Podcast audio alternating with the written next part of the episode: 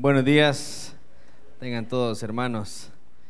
Que el Señor les continúe bendiciendo esta mañana, una mañana de gozo. Y digo que el Señor les continúe bendiciendo porque yo no sé usted, pero desde que iniciamos en la mañana, yo siento la bendición del Señor. Desde que se empieza con una oración, desde que se lee un versículo, desde que empieza el primer canto. Es más, hermano, desde que entro y me recibe uno de los hermanos en la puerta con un abrazo, ya estoy sintiendo la bendición del Señor. Por eso es que me congrego. No crea que yo vengo aquí los domingos porque soy el hijo del pastor y me toca. No. Yo vengo aquí porque cuando entro a este lugar, recibo la bendición de Dios para mi vida.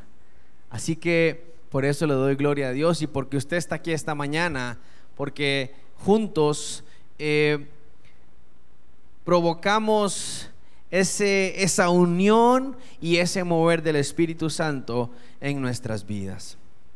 Esta mañana quisiera compartir con ustedes un tema que ha llenado mi vida y que sé que lo hará también a, las, eh, a, su vida, pero quisiera pedirle que usted se concentre, hermano. El único requisito que le pido esta mañana es que usted quite de sus manos lo que lo distrae y de su mente lo que también lo distrae. Tenga solamente la Biblia ahí en sus manos y en su mente olvídese de qué va a llegar a cocinar, si se lavó o no se lavó los dientes. Olvídese de todo y concéntrese esta mañana en recibir el mensaje que el Señor tiene para nuestras vidas. Amén. Porque hermano, esto no es solamente un ratito en donde usted me escucha. Esto es vida. Es la vida, es el alimento espiritual que usted necesita, óigame bien, para esta semana. Tampoco crea que con esto le es suficiente. Mañana ocupamos comer también. ¿Eh? Pero yo sé que el Señor tiene algo para nuestra vida importante. Y más que estamos viviendo tiempos finales, según las señales que nos ha dejado eh, el Señor en la Biblia. Como siempre les digo, cada vez que me paro aquí al frente, hermanos, les recuerdo cuántos saben que Cristo viene por su iglesia. Porque hermanos, si eso no está en nuestro corazón como primera cosa, entonces estamos caminando mal. Si en su mente hay deseos de realizar algo aquí en la tierra que esté fuera de la voluntad de Dios, estamos mal. Todo lo que usted lleve, su trabajo, su familia, sus metas o sus deseos, deben de estar inspirados bajo el Espíritu Santo para que no fracasemos, porque el mundo va para atrás. El mundo va de mal en peor. Y el pastor la semana pasada empezó el mensaje con una pregunta. ¿Cuántos recuerdan esa pregunta? El pastor dijo, ¿cuántos son de este mundo? Esas preguntas que nos dejan en jaque. Uno dice, ¿qué respondo?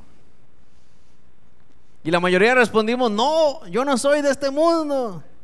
Y entonces el pastor nos dijo, ¿y de dónde son? De Marte. Estamos en este mundo, nacimos aquí, pero no pertenecemos a este mundo. Y eso debemos de tenerlo claro nosotros, hermanos, todos los días de nuestra vida. Jesús cuando oraba por sus discípulos, le oró al Padre y le dijo, Padre, no te pido que los saques de este mundo, sino que los guardes. Que guardes su corazón.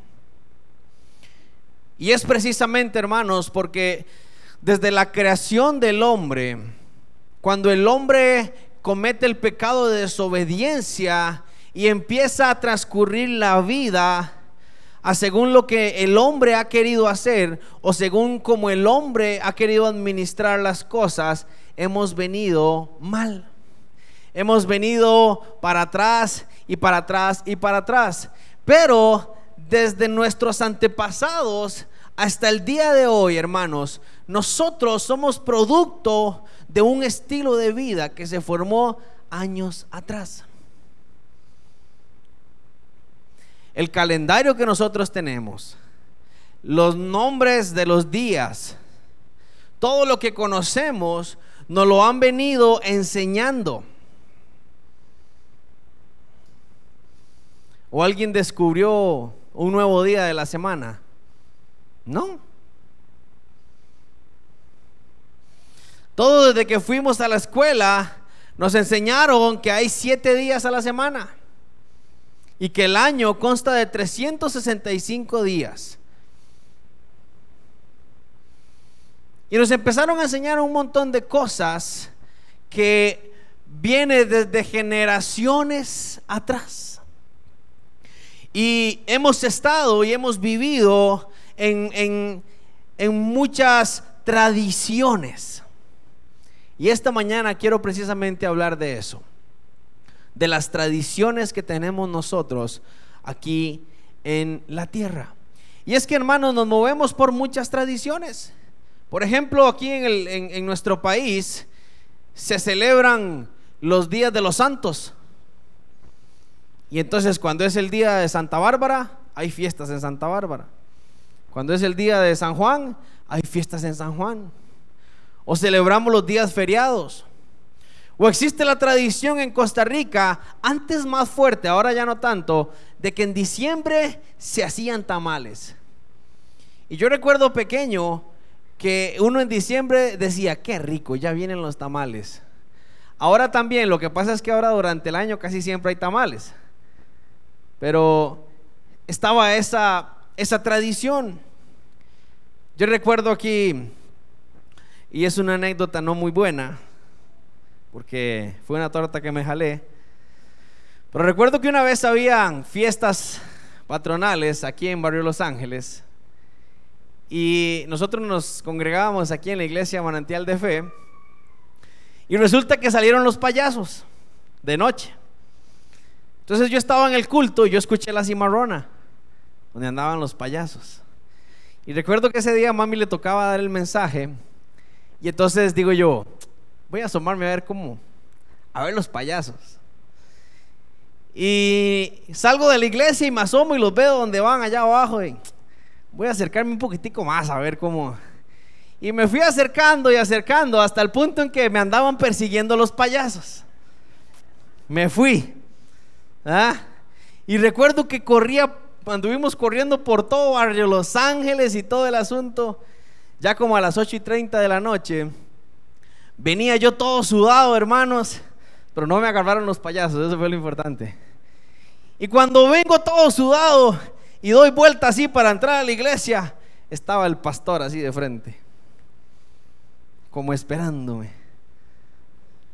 Y nunca se me va a olvidar las palabras, me dice el pastor, Gunito, ¿cómo estaban las fiestas?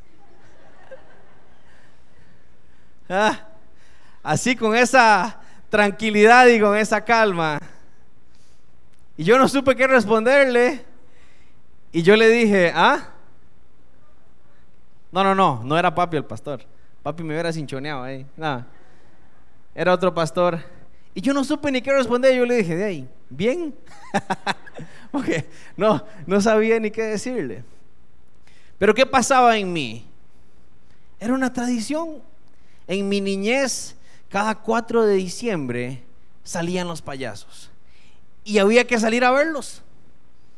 Y a veces que nos persiguieran. Es una tradición, así como muchas otras tradiciones que se viven en nuestro país, Costa Rica, y alrededor del mundo. Por ejemplo, en los Estados Unidos hay una tradición muy marcada que es celebrar el Día de Acción de Gracias que no es, no es algo tan tradicional aquí en Costa Rica, aunque a veces algunas familias lo celebran, pero allá es así. Todo, no sé qué fecha de noviembre, la tercera semana creo, de, lo celebran y hacen una cena y bueno, un montón de cosas. El tema es que nosotros aquí en la tierra hemos venido eh, o somos muchas veces movidos por estas tradiciones. Participamos muchas veces de estas tradiciones, pero tenemos que tener cuidado. Y es lo que vamos a ver esta mañana. Ya más de uno debe decir, ya sé que me van a decir que no tengo que comer churros, ni algodones de azúcar en las fiestas. Pero no, precisamente quiero esta mañana eh, que a través de la palabra entendamos eh, la diferencia que hay de las tradiciones a los mandamientos de Dios. Quiero que me acompañe al libro de Marcos, en el capítulo 7.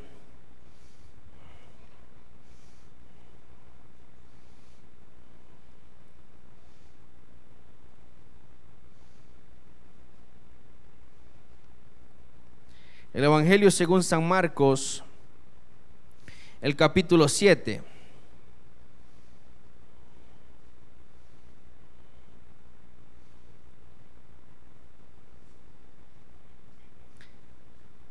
Vamos a esperar a que todos lo tengan.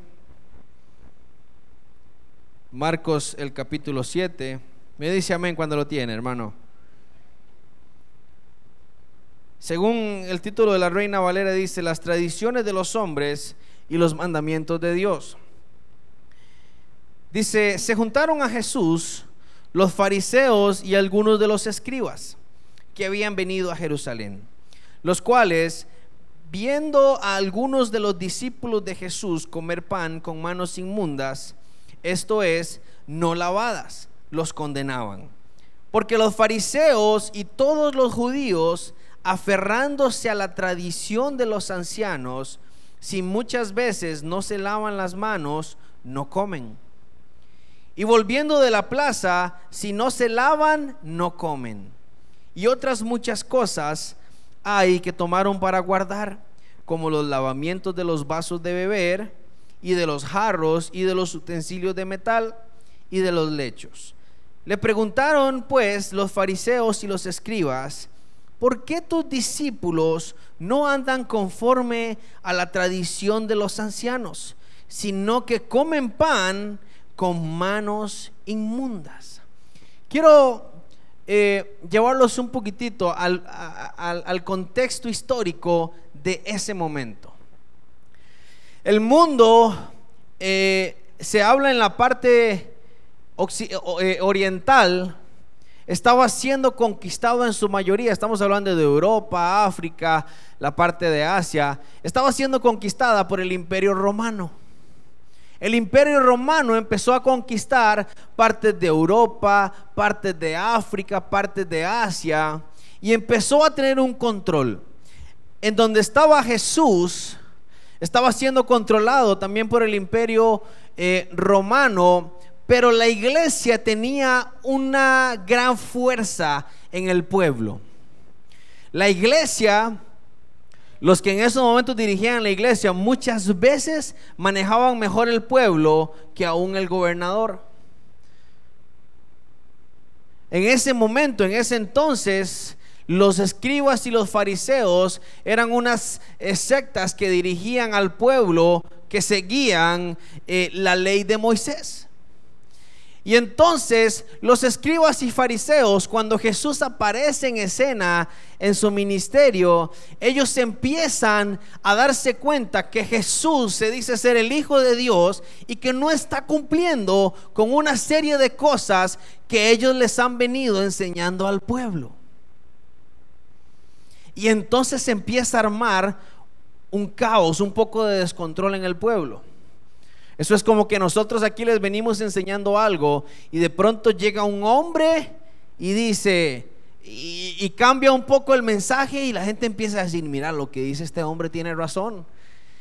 Y que entonces nosotros los pastores empecemos a decir, pero ¿qué está diciendo este hombre? pero, ah, no, no, no, aquí hay algo malo. Porque los escribas y los fariseos eran los que leían los escritos y se lo daban al pueblo. ¿Qué pasa en esta ocasión? Estaba Jesús con sus discípulos y llegan los escribas y los fariseos y se dan cuenta que los discípulos, sin lavarse las manos, agarran y comen el pan. Y le hacen la pregunta a Jesús y le dicen, ¿por qué tus discípulos están rompiendo y usa una palabra, la tradición de los ancianos?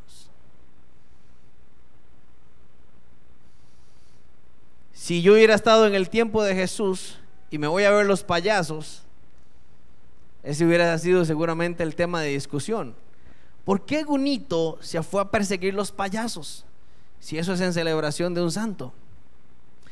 Y vamos a ver la respuesta que les da Jesús en el versículo 6 del capítulo 7 de Marcos. Versículo 6 dice, respondiendo él, les dijo, oiga lo que responde Jesús a los escribas y los fariseos, hipócritas, bien profetizó de vosotros Isaías, como está escrito, este pueblo de labios me honra, mas su corazón está lejos de mí, pues en vano me honran enseñando como doctrinas mandamientos de hombres.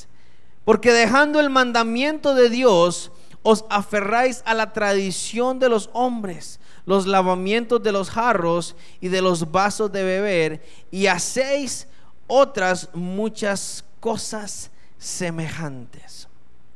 Hipócritas, les dice Jesús.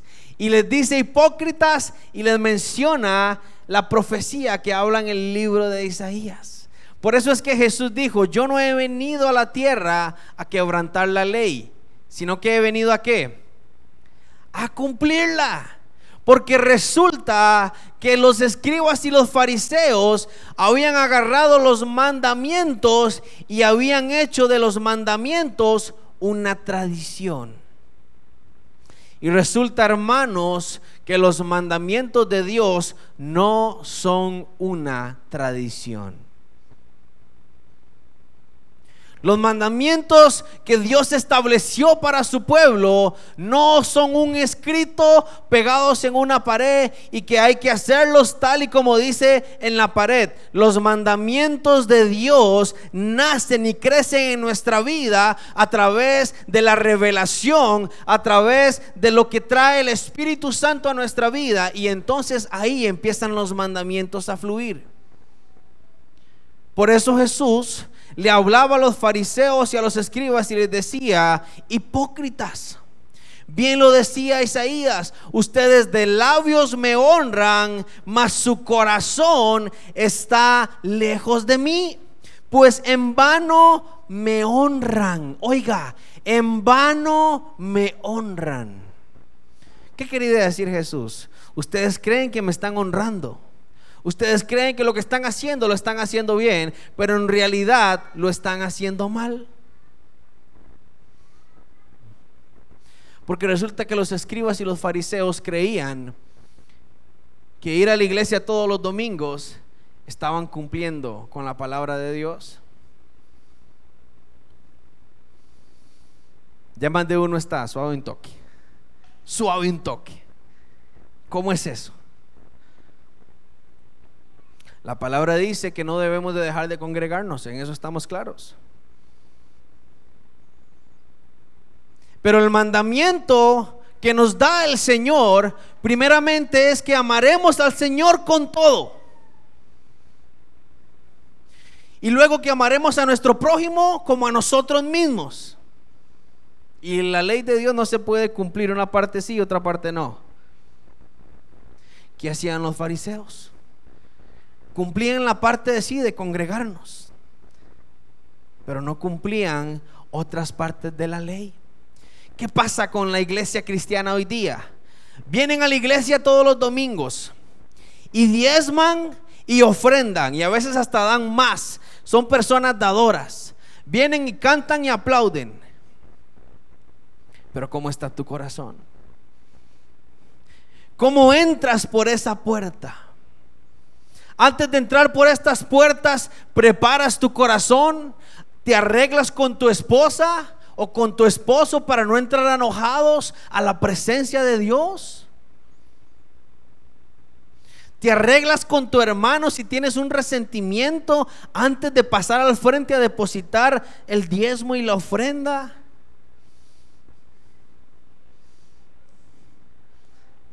Amén o ayayay.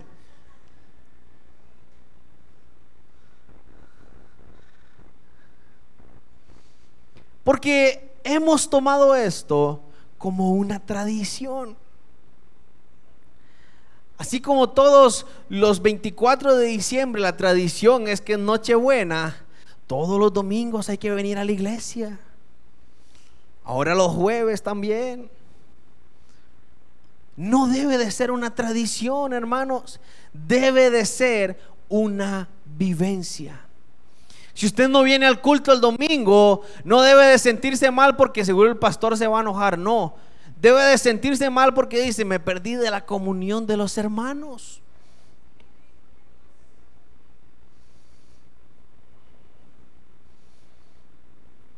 Hoy faltan algunos hermanos.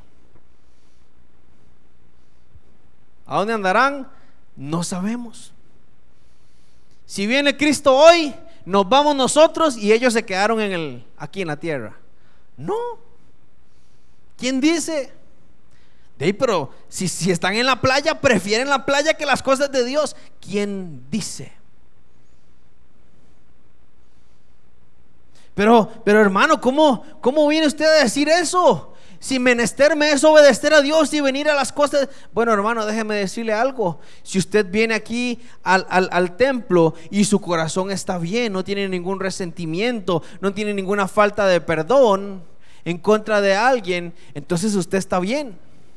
Pero si usted hoy se levantó y viene en carrera y se enoja con la mujer y se le quemó el pinto y se le quemaron los plátanos y llegó aquí con el pelo parado, está mejor el hermano en la playa que a como vino usted. Si usted llegó tarde hoy al culto y no pudo meterse porque venía en carrera y está todo sudado, no puede ni aplaudir. Porque tiene los sobacos pegados. Ay, Dios mío, no puedo ni. Está mejor el hermanito en la playa que usted aquí. De labios me honran, pero su corazón está lejos de mí. Porque si venimos aquí y levantamos nuestras manos en medio de la alabanza y declaramos el mensaje como una simple canción y no lo vivimos, no estamos haciendo nada.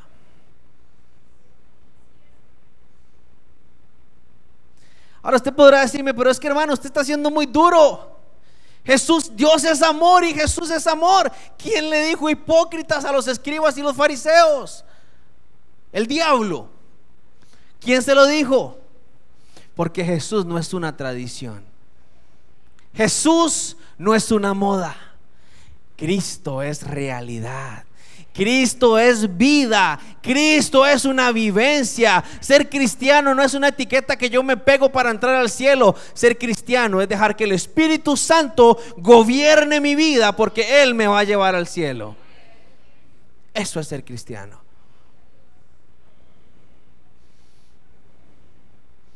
La tradición es el desarrollo, según el diccionario, es el desarrollo de una misma actividad que se produce en un lugar determinado a lo largo del tiempo. Eso quiere decir que nosotros, como que nosotros nos pongamos de acuerdo y digamos, todos los 3 de febrero vamos a celebrar el Día del Calor. Por poner un ejemplo. Y ese día todos tenemos que venir en pantaloneta y en chancletas y traer una bebida refrescante para compartir entre todos. Ok.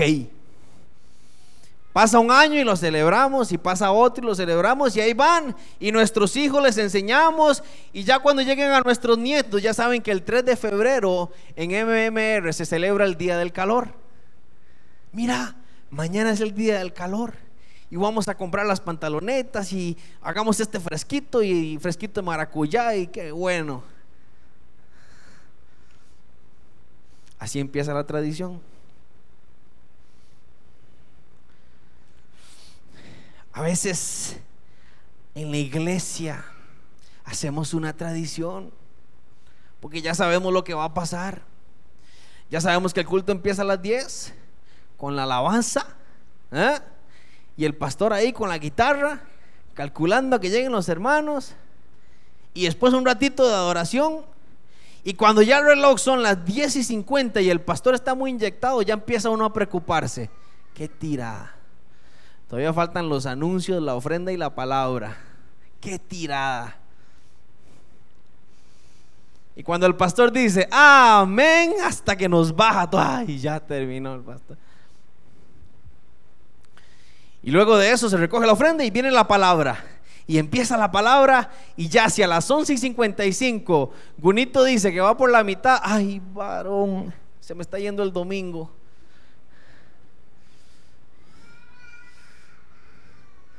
Ya sabemos lo que va a pasar.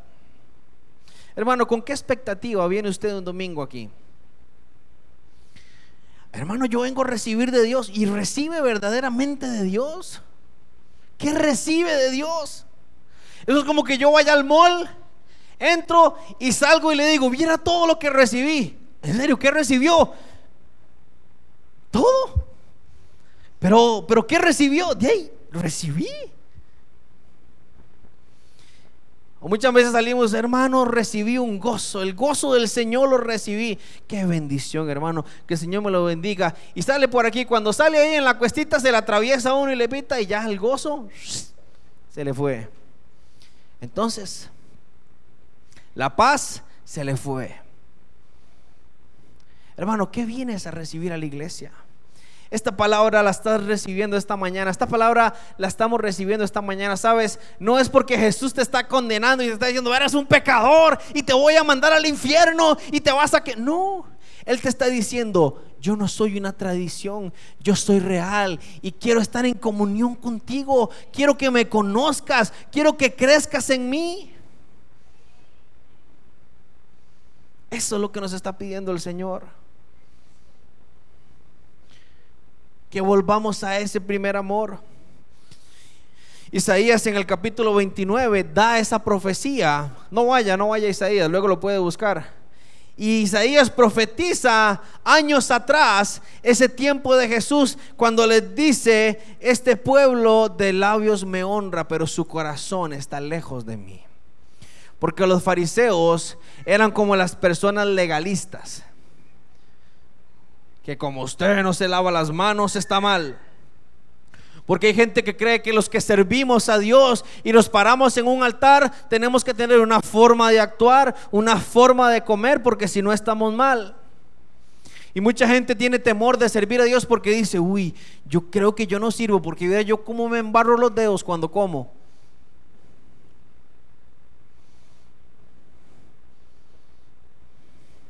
Es que yo no sé. A veces yo no sé ni hablar cómo me va a usar Dios.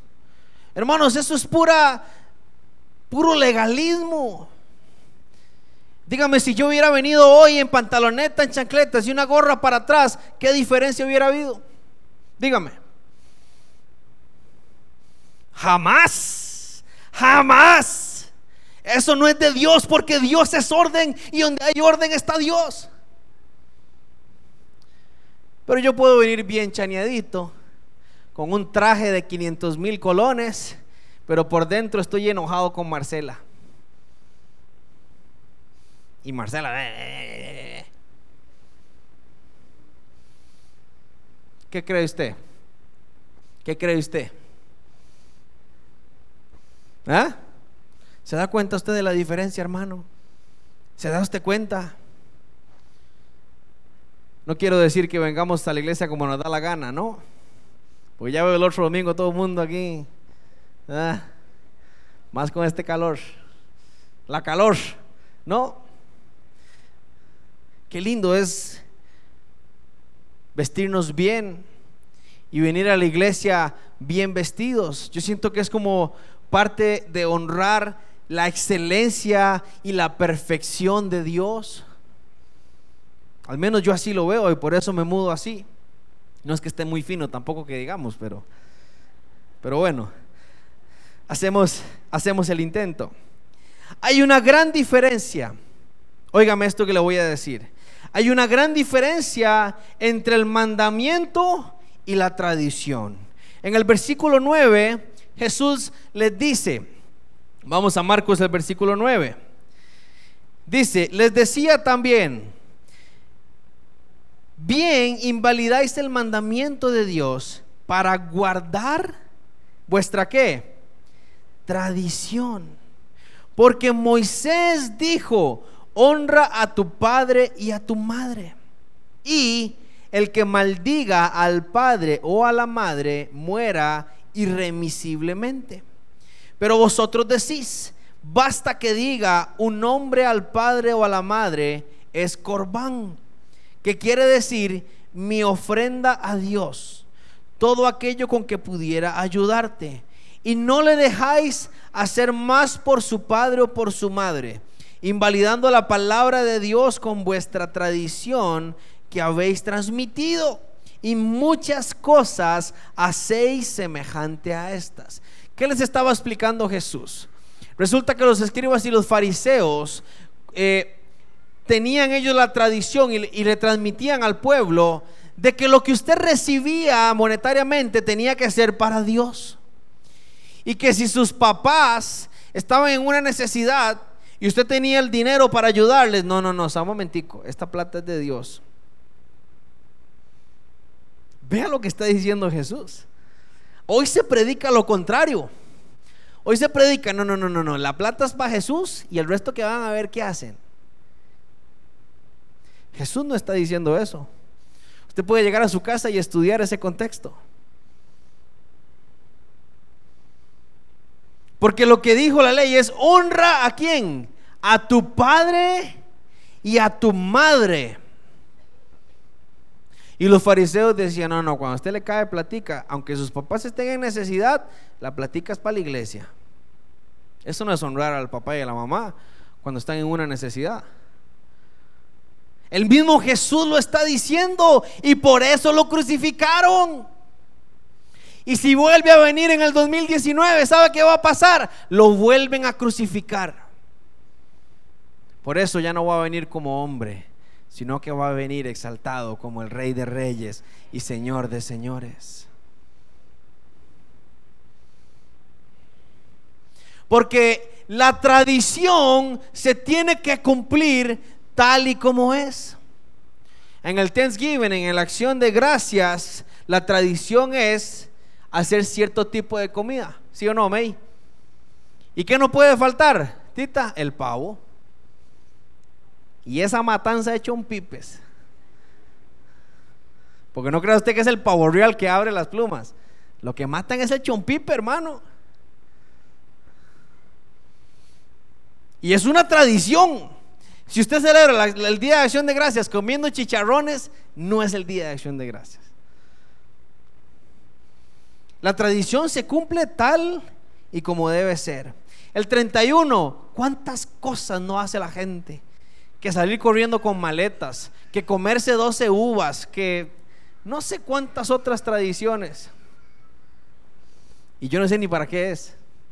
Que ponerse ropa interior amarilla. Algo así escuchado. O una prenda amarilla. Yo no sé ni para qué es. Seguro para que Elise le baja el recibo de la luz, una cosa así. Yo no sé para qué es, pero... Y la gente lo hace y uno le pregunta y le dice, oiga, ¿usted por qué hace eso? Por, por, tradición. O sea, los mandamientos de Dios no son tradición. Los mandamientos de Dios no es algo que nosotros agarramos en la Biblia, lo leemos y tal y como está tenemos que hacerlo. No, no, no, no, no, hermano. El mandamiento de Dios es el que viene con la revelación del Espíritu Santo. Porque usted y yo, sin la revelación del Espíritu Santo, no tenemos la capacidad de cumplir el mandamiento.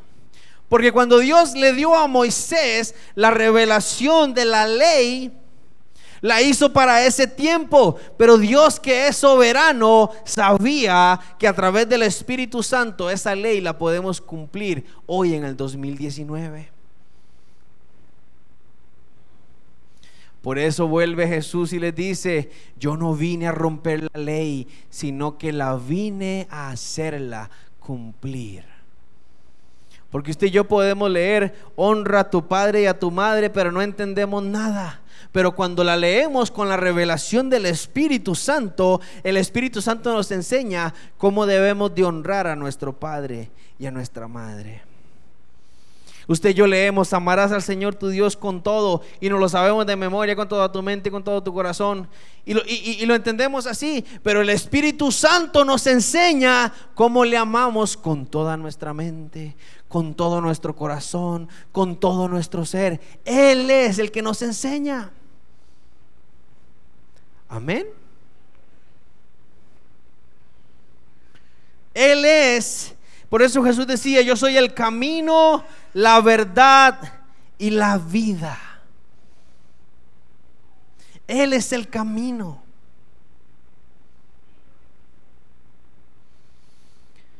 De nada sirve que tengamos una tradición si por dentro estamos mal.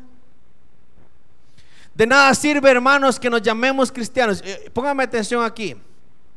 En el mundo, ahorita, se están moviendo fenómenos naturales y también están pasando eh, situaciones políticas importantes. Iglesia, usted tiene que estar alerta. No quiero decirle que pase metido en Facebook viendo noticias y no, no, no, no, no. Cuidado con las noticias porque las noticias a veces hablan de más. Pero usted tiene que estar alerta qué está pasando en el mundo. Y tiene que, tenemos que estar alertas qué pasa en Israel. Israel es el punto, es el reloj de la profecía a nivel del mundo pasa algo muy curioso. Estados Unidos se congela y Australia se quema del calor. Así como lo oye. En Estados Unidos rompen récord las, las, temperaturas bajas. Es impresionante el frío. Yo, yo, no me, yo he estado en Estados Unidos a temperaturas menos 3, menos 4, tal vez. Creo que la más que llegué fue menos 10 una vez. Y hermano, usted siente el frío como agujas que le pullan. Ahora imagínese un menos 25 grados. La gente sacaba la ropa y la ropa se entiesaba al momento. Impresionante. Ver las cataratas del Niágara prácticamente congeladas. Impresionante en Australia, hermanos, es tanto el calor que mueren por miles los animales. Y a nivel político, lo que está pasando con Venezuela, no es solamente en Venezuela, esto es un conflicto mundial. Porque detrás de, Venezuela, de los dos presidentes que hay ahorita en Venezuela, está Donald Trump y está Putin, el presidente de Rusia. Y Estados Unidos y Rusia ahorita son las potencias que manejan el mundo. Y por ahí se arrima China, que también da su apoyo al régimen de Nicolás Maduro.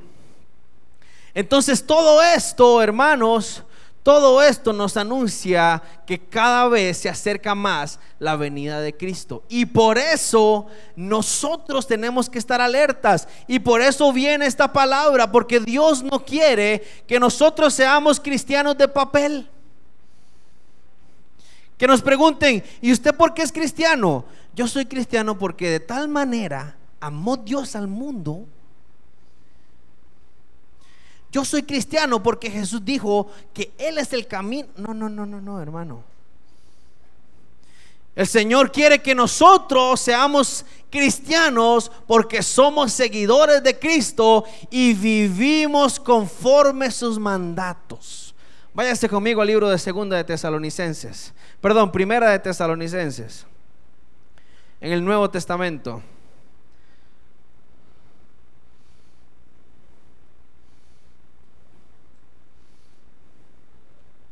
Primera de Tesalonicenses, el capítulo 5.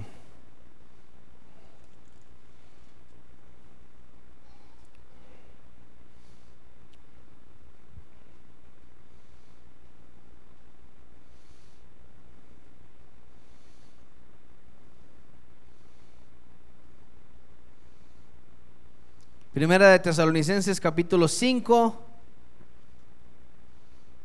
Y vamos a leer en el versículo 14.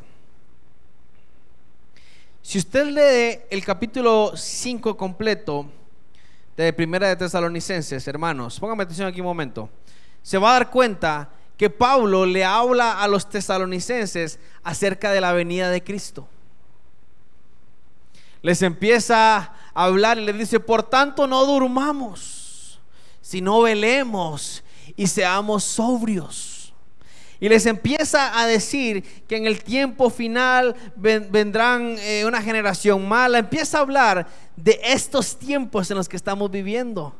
Y hay un momento en el que Pablo dice, esta, o sea, se lo voy a, a, parafrasear, pero Pablo le dice, como estoy recibiendo esta revelación, pero no sé por qué presiento que esto es para otra generación.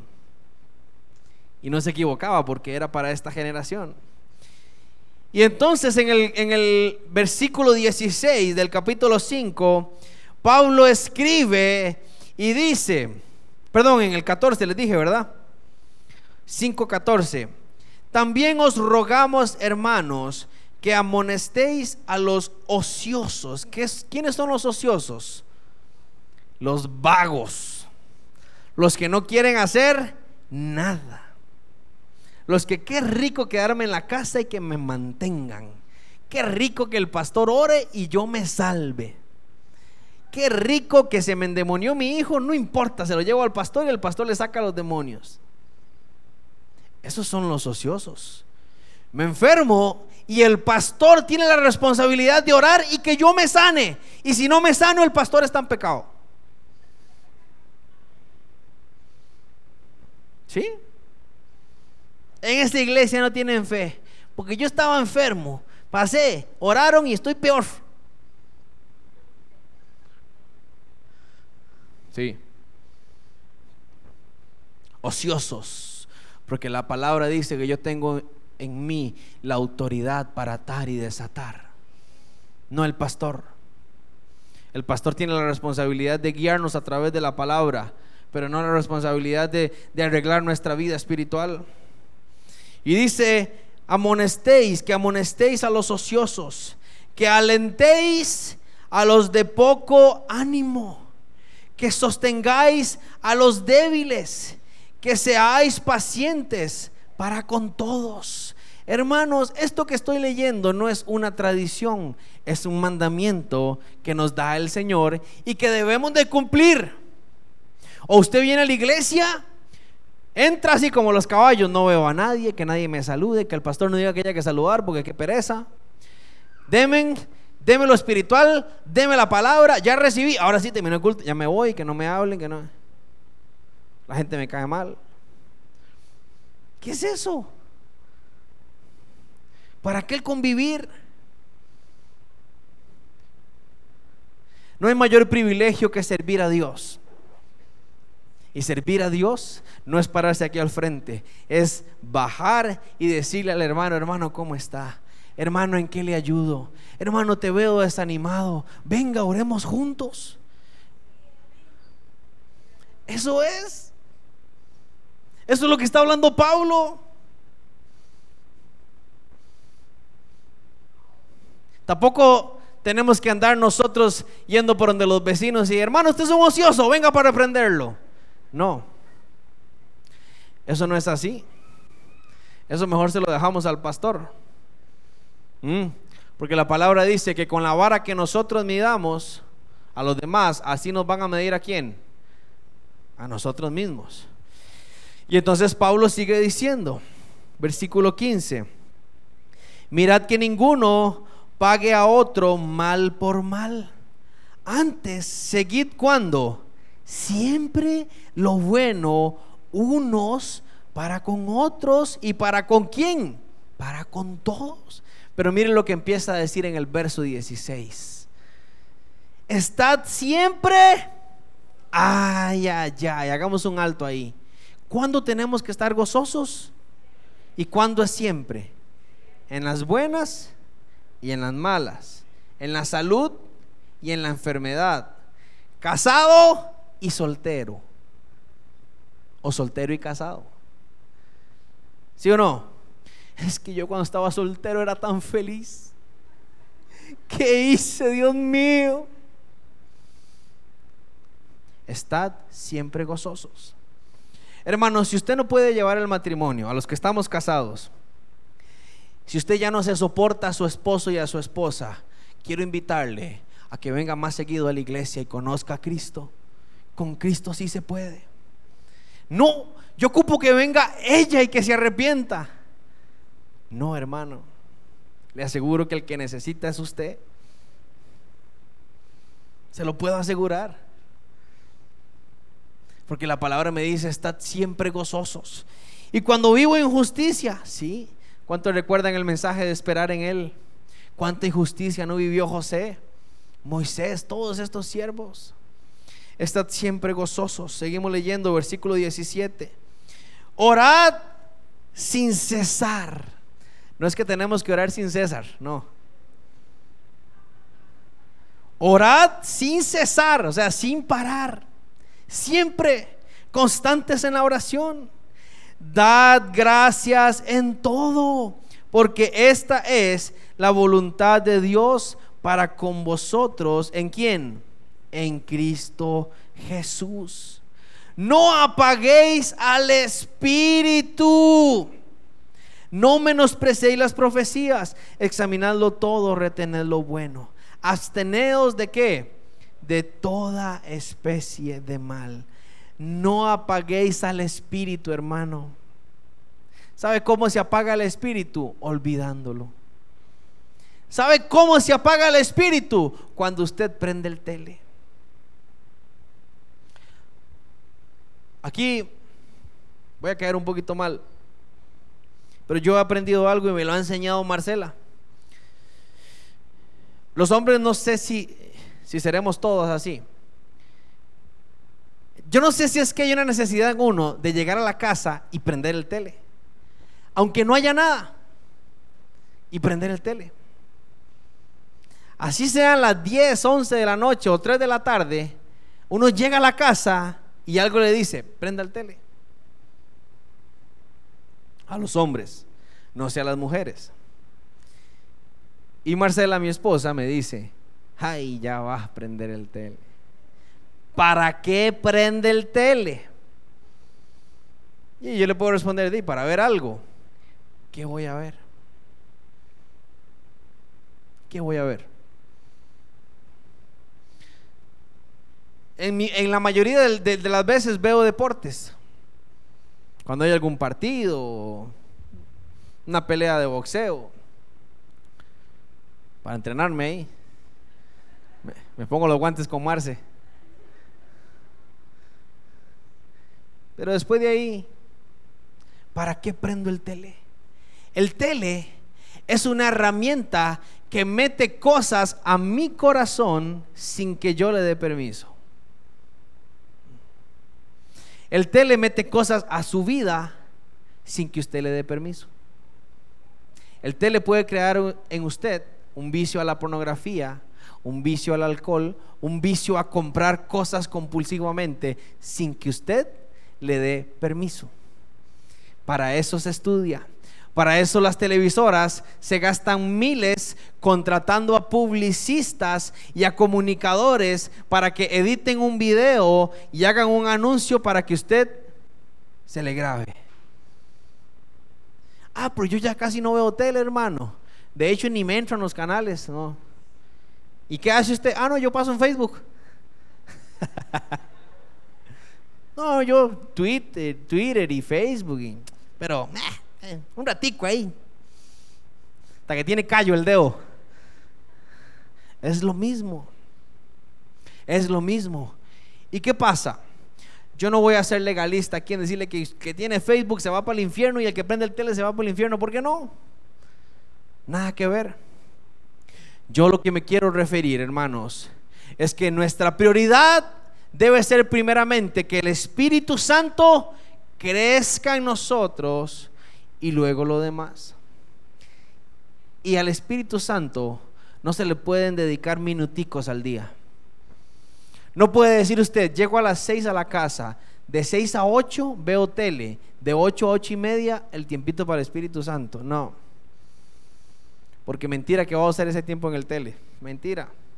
Y cuando usted se levante del sillón o de la cama, si logra levantarse, usted está ya cansado, ya no es lo mismo. No, hermano. Pero entonces, Guni, ¿Que ¿Cómo voy a vivir la vida? Trabajando y buscando a Dios. Ese es el secreto. Hágalo así. Y entonces, ¿para qué vine al mundo? Para honrar a Dios y para vivir para Dios. ¿Y cuándo voy a, a vivir mi vida? Allá en el reino de los cielos, eternamente y para siempre. Eternamente y para siempre. Y entonces, ¿para qué creó Dios el mundo y las playas y todo tan bello? Lo creó para el hombre. Y el plan de Dios era perfecto. Pero el hombre se lo entregó a quién? A Satanás. Y Satanás dijo, no, no, tranquilo, llevémoslo ahí como socios. Y no se puede negociar con el diablo, porque mire cómo está esto. Y entonces esto tan lindo se va a destruir, sí. ¿Y quién lo va a destruir? Dios. ¿Y para qué lo va a destruir Dios? Para hacer uno nuevo, más lindo y más hermoso. ¿Y para quién? Para los que hoy en día nos dediquemos a buscar su presencia. Y a crecer en el Espíritu, a no caminar en una tradición, sino bajo los mandamientos revelados por el Espíritu Santo. Póngase en pie esta mañana.